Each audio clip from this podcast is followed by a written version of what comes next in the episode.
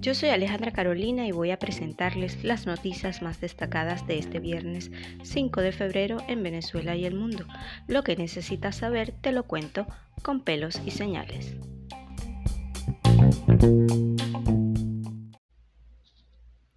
El diario ABC de España dijo que el régimen de Maduro busca un acercamiento con la Casa Blanca.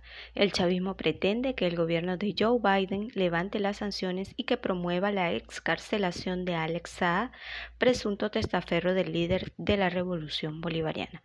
El régimen de Nicolás Maduro busca una vía de contacto con el nuevo gobierno de Joe Biden para presionarlo y que acepte dos puntos que resultarían cruciales para la llamada revolución bolivariana. El primero sería levantar las sanciones que aplicó el expresidente Donald Trump a Venezuela para forzar la salida de Maduro del poder y el segundo, lograr la excarcelación del empresario colombiano Alex Saab, su presunto testaferro. El medio señaló que el oficialismo ya invirtió decenas de millones de dólares en campañas de propaganda y lobby a través de la estatal Petróleos de Venezuela para tener un acercamiento con la Casa Blanca en 2015 precisó que el régimen chavista registró con anterioridad ante las autoridades estadounidenses contratos firmados desde 2015 con bufetes estadounidenses por un valor de más de 70 millones de dólares, como ya lo indicó la agencia AP. Saad, por su parte, está preso en Cabo Verde desde junio de 2020, cumpliendo actualmente arresto domiciliario, y la justicia podría extraditarlo a Estados Unidos, donde lo acusan de lavado de dinero y otros delitos relacionados con el chavismo. En una entrevista reciente que concedió el colombiano al medio estatal ruso Russia Today, aseguró que quienes lo atacan deberían entender que supuestamente es objetivo de una extralimitación judicial sin precedentes por motivos políticos que tiene como fin derrocar a Maduro, con quien reconoció ha logrado grandes negocios como el de proveer alimentos de baja calidad a los comités locales de abastecimiento y producción CLAP. La Comisión Interamericana de Derechos Humanos condena ataques contra periodistas y defensores en Venezuela. La comisión advirtió que atacar la libertad de expresión solo contribuye con el cierre de los espacios democráticos que quedan en el país. La Comisión Interamericana de Derechos Humanos y su Relatoría Especial para la Libertad de Expresión condenaron los recientes ataques contra periodistas, medios de comunicación y personas defensoras de derechos humanos en Venezuela. Por medio de un comunicado señalaron que estos acontecimientos contribuyen con el cierre de los espacios democráticos en el país.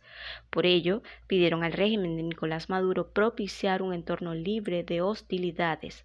También exigieron respeto a las libertades fundamentales de la prensa y los activistas.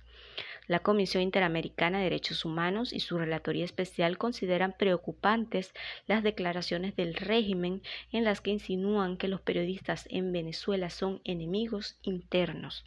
Las afirmaciones explicaron se tornan más agresivas y amenazantes. Con esto el régimen no solo deslegitima su trabajo, sino que también se crea un clima adverso para ejercer su labor. La Comisión Interamericana de Derechos Humanos, órgano principal y autónomo de la Organización de Estados Americanos, OEA, tiene el mandato de promover la observación de los derechos humanos en Venezuela. Por ello expresó en el comunicado su preocupación por los ataques recientes contra la prensa y los defensores de los derechos humanos en el país. En las últimas semanas, la Comisión y su Relatoría de Libertad de Expresión recibieron reportes sobre allanamientos a las sedes de varios medios de comunicación, organizaciones de derechos humanos y de acción humanitaria. Se informó sobre el allanamiento a la sede de la organización Azul Positivo el 12 de enero de 2021 por parte de agentes del régimen. Luego del allanamiento a sus oficinas en Maracaibo, se detuvo a cinco integrantes de esta organización quienes continúan privados de libertad. Asimismo, señalaron que el 8 de enero de 2021, funcionarios de la Agencia Nacional de Telecomunicaciones CONATEL y del Servicio Nacional Integrado de Administración Aduanera CENIAT allanaron sin orden judicial la sede en Caracas del medio BPI TV bajo el pretexto de revisar la documentación tributaria de equipos adquiridos a comienzos de los años 2000, los agentes incautaron cámaras, televisores y computadoras portátiles. La acción conllevó a que BPI TV suspendiera sus operaciones. Ese mismo día, el Senat interpuso una sanción al diario Panorama por el presunto incumplimiento de deberes formales de leyes tributarias. El medio clausuró por cinco días su sede en la ciudad de Maracaibo. Así lo expresaron en el comunicado. Por otra parte, la comisión observó el incremento de discursos estigmatizantes en contra de personas defensoras de derechos humanos en Venezuela. Al, respecto, el 13 de enero, un diputado calificó a organizaciones defensoras de derechos humanos como instrumentos para desestabilizar a los pueblos. La comisión y su Relatoría de Libertad de Expresión también registraron una escalada de estigmatizaciones desde algunas páginas y cuentas oficiales en redes sociales. Los oficialistas tienden a deslegitimar la labor que desempeñan medios de comunicación por recibir recursos de cooperación internacional. De esta forma destacaron los ataques contra el medio efecto Cocuyo, al que calificaron como infomercenarios por recibir financiamiento para operar. El Sindicato Nacional de Trabajadores de la Prensa, el Instituto Radiofónico Fe y Alegría, el Centro de Justicia y Paz, la Organización Espacio Público, el Instituto de Prensa y Sociedad IPIS y Transparencia Venezuela también sufrieron señalamientos similares. Al respecto, señalaron, toda persona tiene derecho a solicitar y recibir y utilizar recursos con el objeto expreso de promover y proteger por medios pacíficos los derechos humanos y las libertades fundamentales. A propósito también del caso de Trinidad y Tobago, en el comunicado, además, la Comisión expresó su preocupación por la declaración contra los medios de comunicación que hizo la ministra de Interior y Justicia, Carmen Meléndez, en relación con el naufragio ocurrido entre Venezuela y la isla Trinidad y Tobago. Al respecto, la ministra expresó se abrió una investigación contra los medios que difundieron información extremista. La comisión y su relatoría especial consideraron que con este tipo de declaraciones se crea un doble efecto inhibitorio por un lado, se amenaza con la utilización del derecho penal por difundir contenidos incómodos para el régimen y por el otro, se insinúa que los medios de comunicación tienen algún tipo de responsabilidad en lo sucedido por el mero hecho de informar oportunamente. La Comisión exige al régimen de Venezuela propiciar un entorno libre de hostilidades, además de exigir respeto a las libertades fundamentales de las personas defensoras de los derechos humanos y periodistas. Concluyeron el comunicado recordándole al régimen que es una obligación asegurar el goce de los derechos a la vida, la integridad personal, la libertad de expresión y de asociación en el país. Dólar paralelo cierra la semana con tendencia a la baja este viernes 5 de febrero. El precio del dólar en el mercado paralelo abrió la jornada de este viernes 5 de febrero a la baja, luego de perder con respecto a la jornada anterior 1.65%. Monitor Dólar informó en sus redes sociales que el billete verde se ubicó en 1.830.393,55 bolívares y para el cierre de este viernes la divisa se ubicó en 1.790.260 y 1,69, presentando una baja de 2.19%, así lo dio a conocer en Paralelo Venezuela a través de su cuenta de Instagram. El presidente del régimen venezolano Nicolás Maduro dijo le pegaremos los ganchos cuando acusó a Rafael Ramírez de financiar a supuestos divisionistas dentro del chavismo. Nicolás Maduro acusó el jueves a Rafael Ramírez, expresidente de Petróleos de Venezuela, de financiar a supuestos divisionistas dentro del chavismo. El oficialista aseguró también que el exfuncionario dejó una herencia de corrupción en la estatal petrolera. desmantelaron red de corrupción en gas comunal, cobraban comisiones en dólares por llenado de cilindros. Maduro hizo las declaraciones durante una locución transmitida a través de venezolana de televisión y medios digitales asociados al chavismo. El oficialista aseguró Además que Ramírez, también exministro de Petróleo, tiene en Venezuela dinero que ha robado y afirmó que el ex representante venezolano ante las Naciones Unidas vive protegido por Estados Unidos en un palacio como un reyesuelo, entre comillas, en Italia. En el acto, Maduro habló de la detención de Jacob Gray, presidente de Gas Comunal, por su presunta participación en un entramado de corrupción dentro de esa filial de PDVSA. Explicó que recibieron denuncias desde Apure, Mérida, Aragua y del oriente del país, que confirmaron mediante las investigaciones que desarrollaron los organismos de seguridad del Estado. Privatización de las gandolas, negociaban por detrás, venta en dólares del gas que le pertenece al pueblo y mil irregularidades más señaló el mandatario. Maduro dijo que se comunicó con Tarek William Saad, fiscal general de su régimen, y le entregó todos los resultados de las averiguaciones. Indicó que el presidente de PDVSA Gas, que en horas de la mañana del jueves estaban aún prófugo, había sido detenido. Por otro lado, hablando también de la estatal petrolera venezolana PDVSA, condenaron a cinco años de prisión a dos exgerentes de PDVSA. Según el fallo, Argenis Torrealba y Alfredo Chirinos manejaban información sobre los inventarios de fuel oil y el sistema de refinación, así como las rutas de buques que comercializaban con PDVSA dos exgerentes de la estatal Petróleos de Venezuela que se encontraban detenidos desde febrero de 2020 fueron condenados a cinco años de prisión por filtrar información sensible y confidencial sobre la industria a Estados Unidos. Así lo indicó este viernes Tarek Williams. Dijo, fueron condenados los ciudadanos Argenis Torrealba y Alfredo Chirinos por el delito de divulgación reserva o suministro de información a cumplir una pena de cinco años de prisión. Así lo señaló en un comunicado que divulgó AFP. Dichos funcionarios fugaron información sensible y confidencial de la industria petrolera, lo cual trajo como consecuencia la imposición de sanciones por parte del gobierno de los Estados Unidos que han causado un importante daño patrimonial a la industria al limitar la comercialización de sus productos a nivel internacional, señaló el texto. Presionado por las sanciones de Estados Unidos a PDVSA, Nicolás Maduro ordenó en febrero del año pasado al vicepresidente encargado de Economía, Tarek El Aizami, encabezar una comisión para la reestructuración de la abatida empresa. La detención de los exfuncionarios fue una de las primeras acciones de esta comisión. Chirinos, de 33 años de edad, al momento de su detención era gerente de operaciones especiales de PDVSA.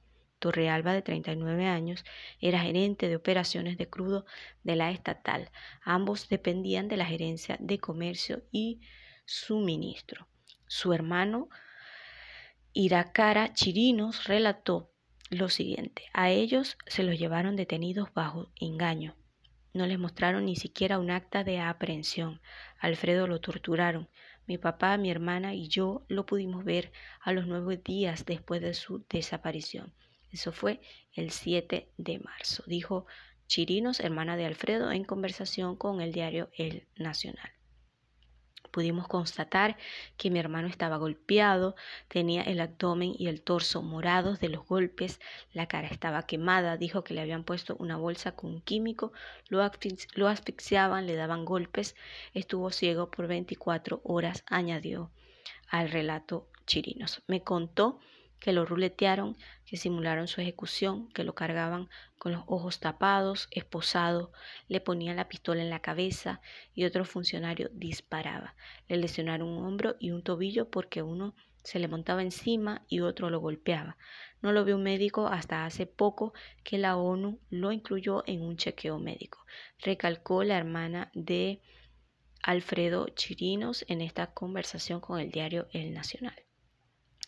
Además, Iracara aseguró que en el expediente no está el acta de revisión forense del sábado 29 de febrero. Se menciona, pero no está el informe médico. Otro informe forense posterior tampoco está. Las pruebas de que lo torturaron desaparecieron, pero yo lo vi, mi papá lo vio. Así lo aseveró. Lo agarraron de chivos expiatorios para tapar a quienes realmente están incriminados en entrega de información y actos de corrupción. En el expediente no hay pruebas que los incriminen ni por divulgación de información ni implicación en casos de corrupción. Así lo manifestó Iracara Chirinos, hermana de Alfredo Chirinos, quien fue condenado a cinco años de prisión.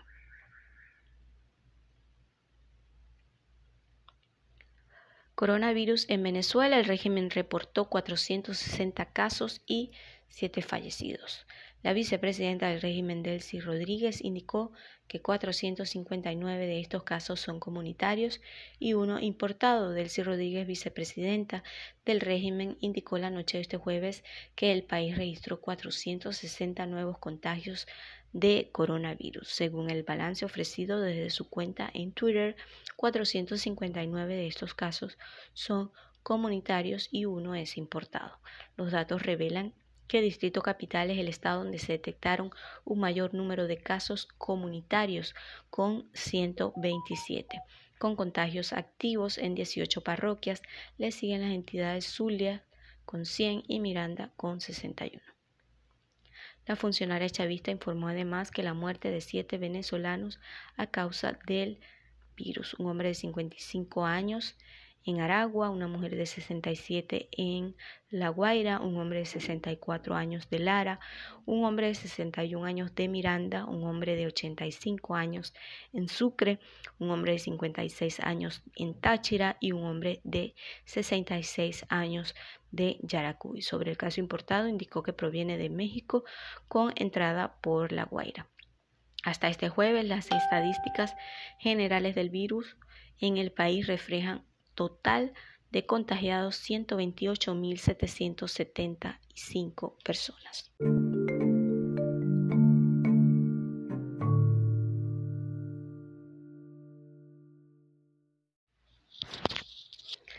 Biden indica las tres prioridades de su política exterior para que Estados Unidos recupere el liderazgo internacional. El mandatario pronunció su primer gran discurso en política exterior, dejando clara la ruptura con Donald Trump. El nuevo presidente de los Estados Unidos, Joe Biden dijo Estados Unidos ha vuelto, la diplomacia está en el centro de nuestra política exterior. Así es como el nuevo presidente del país, Joe Biden, resumió la línea que seguirá su gobierno en las relaciones de Estados Unidos con el mundo.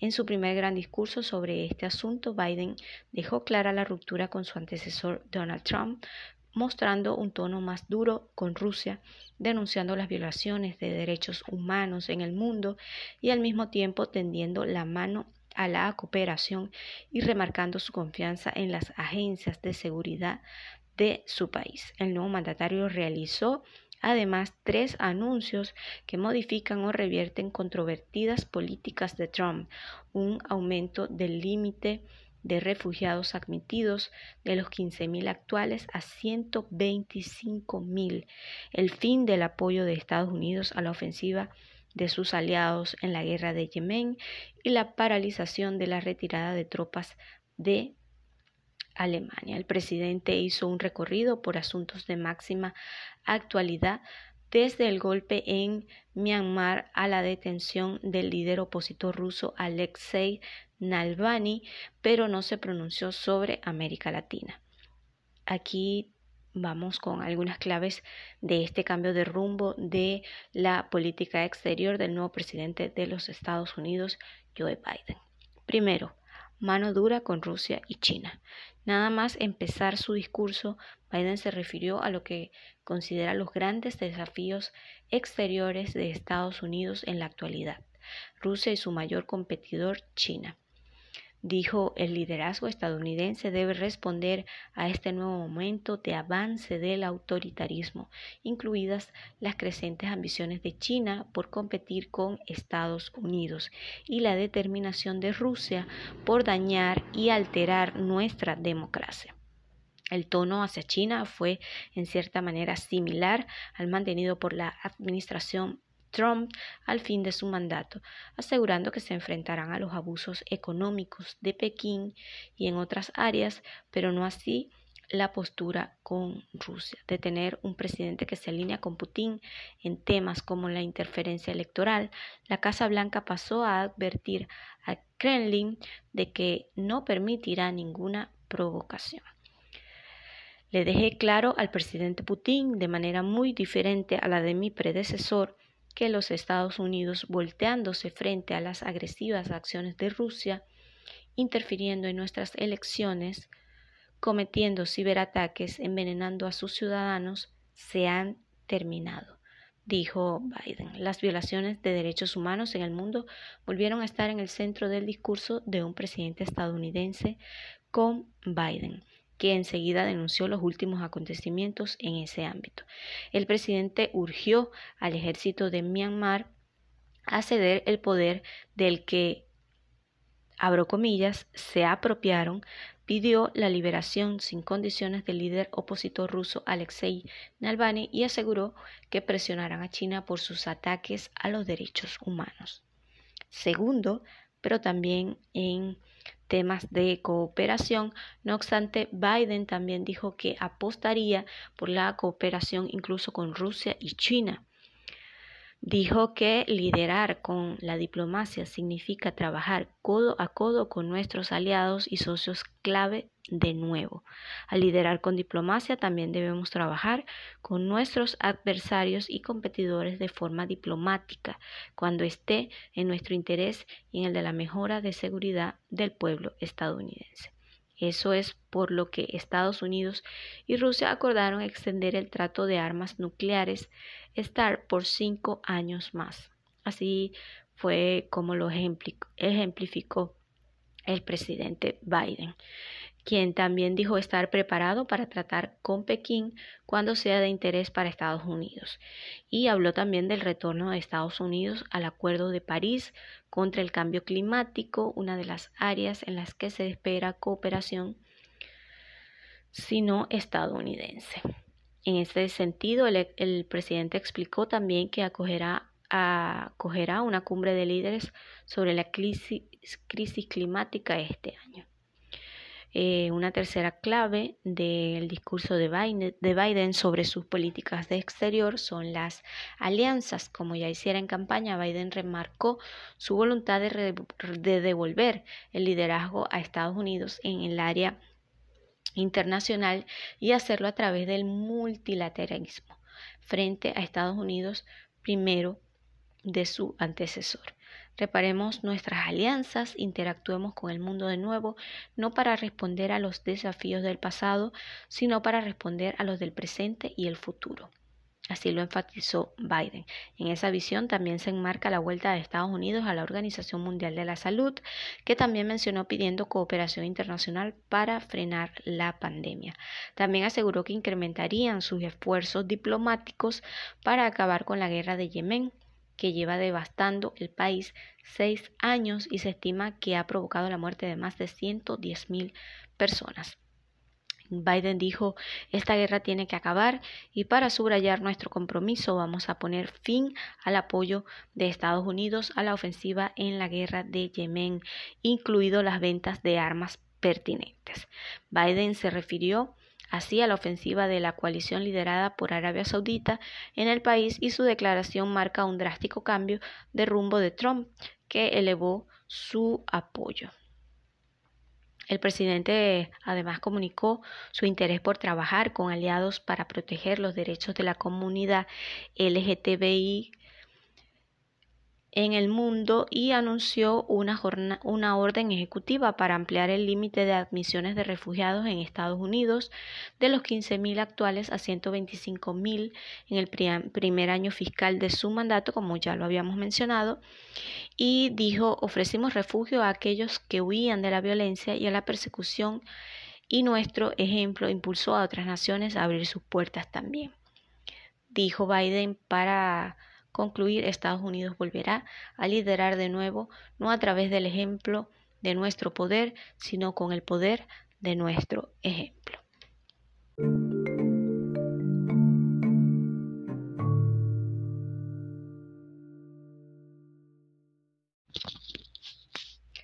Policía de Buenos Aires detuvo a Garzón Martínez. La detención se produjo después de que la Cámara de Apelaciones revocó la excarcelación que la jueza Karina Zucconi había declarado y que causó revuelo entre la población de Argentina y por supuesto en Venezuela. La policía de Buenos Aires detuvo a Irineo Humberto Garzón Martínez, quien está bajo investigación por la violación de una migrante venezolana el pasado 23 de enero. La detención se produjo después de que la Cámara de Apelaciones revocó la excarcelación que la jueza Karina Zucconi había declarado por ausencia de antecedentes penales. El caso causó conmoción en Argentina, donde se llevan a cabo manifestaciones de apoyo a la venezolana. También en la red social Twitter se ha utilizado la etiqueta garzón violador para dar a conocer el suceso. Thais, la madre de la víctima, se emocionó cuando le informaron la resolución esperada desde el lunes 25, cuando Garzón fue excarcelado un día y medio después de haber sido detenido. El delito ocurrió el 23 de enero, cuando la joven fue al local de Garzón Martínez a una entrevista de trabajo. Ella logró avisar a su madre que presumía que el sujeto la había drogado comenzó a marearse y sintió que sus manos se estaban durmiendo. Su mamá logró comunicarse con la policía y llegaron al lugar, donde consiguieron al hombre en flagrancia. La Oficina de Violencia Doméstica de la Corte Suprema de Justicia pidió el miércoles medidas de protección para la joven, pues considera que está en altísimo riesgo. En el informe señaló que se encontró en el imputado rasgos perversos y una modalidad de acecho y que la joven sufrió conductas no correspondidas ni deseadas. Entre las conclusiones destaca la existencia de una clara violencia simbólica y sexual por parte del imputado quien tomó como un objeto abusando de su dignidad y humillándola en su actuación.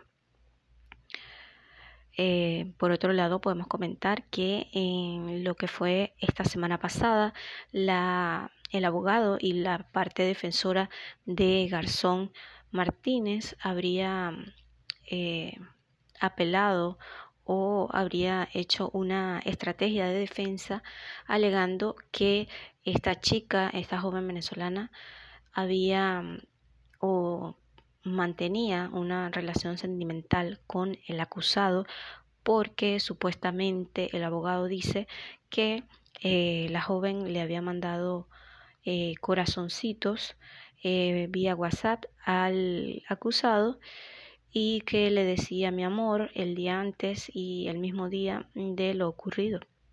Sin embargo, esta medida desesperada de la defensa de este hombre no resultó, pues finalmente se llevó a cabo su detención.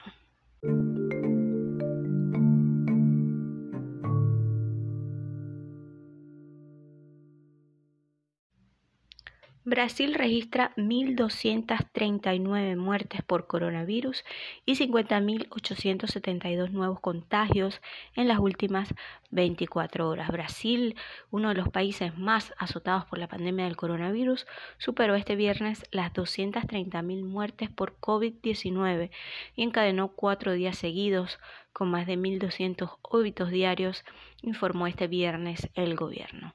De acuerdo con el más reciente boletín del Ministerio de Salud, el gigante suramericano registró en las últimas 24 horas 1.239 muertes por el coronavirus, con lo que el total de fallecidos ya suma los 230.034 personas. El promedio de muertes en los últimos 14 días continuó en 1.050 diarias, con un crecimiento del 7,80% frente a la media de hace dos semanas y un salto del 58,61%. 2% en comparación con la de hace un mes. Los contagios por el virus tampoco han menguado en la potencia suramericana y este viernes el país encadenó cuatro días con más de 50.000 contagios diarios. Los datos del ministerio señalan que en la última jornada fueron infectadas 50.872 personas para un total de 9.447.165 casos de COVID confirmados en el país. Desde que la COVID llegó a Brasil en febrero del año pasado, el gigante suramericano ha sido epicentro de la pandemia en América Latina y actualmente enfrenta una segunda ola del virus sin haber superado la primera, por lo que el número de muertes y contagios se ha disparado. Brasil es el segundo país del mundo con mayor número de muertes después de Estados Unidos y el tercero en cantidad de contagios detrás del país norteamericano e India.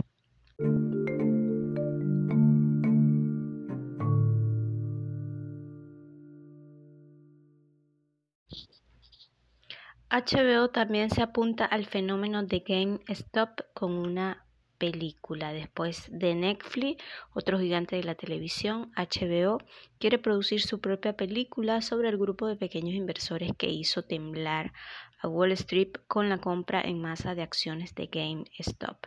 Menos de dos semanas después de que la repentina cotización al alza de esta empresa diera la vuelta al mundo, ya hay tres proyectos cinematográficos confirmados de Netflix, HBO y Metro Goldwyn Mayer, dos documentales y otros dos planes de productoras más desconocidas. Respecto al último anuncio, HBO contará con Andrew Ross Sorkin, director de otro drama sobre Wall Street el guion partirá de esta premisa.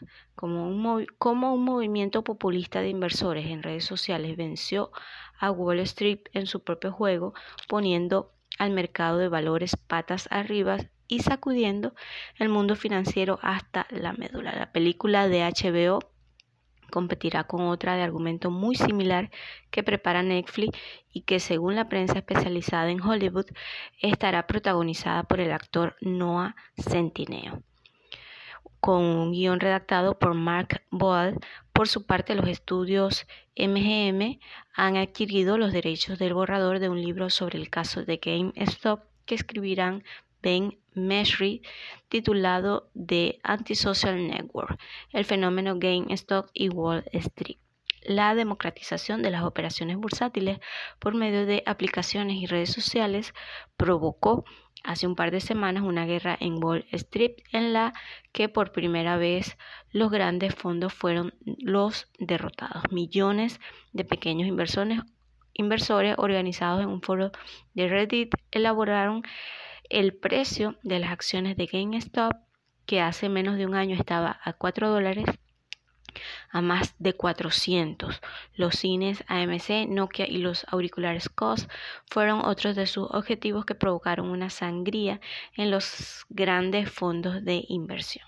La estrategia que siguieron fue la de imitar las operaciones de venta en corto de grandes brokers que apuestan por sacar beneficios de las caídas bursátiles de empresas cuyo modelo de negocio es obsoleto o que pasan por un mal momento. Y a propósito de Wall Street, Wall Street cerró este viernes con ganancias y despidió su mejor semana desde noviembre, con máximos históricos por segundo día consecutivo en dos de sus principales indicadores, el selectivo CIP 500 y el índice Nasdaq. Al cierre de las operaciones en la Bolsa de Nueva York, el CIP 500 subió un 0,39% o 15.09 puntos hasta 3.886,83 unidades, mientras el Nasdaq, que aglutina las tecnologías más importantes, progresó un 0.57% o 78,55 puntos hasta 13.856,30 unidades.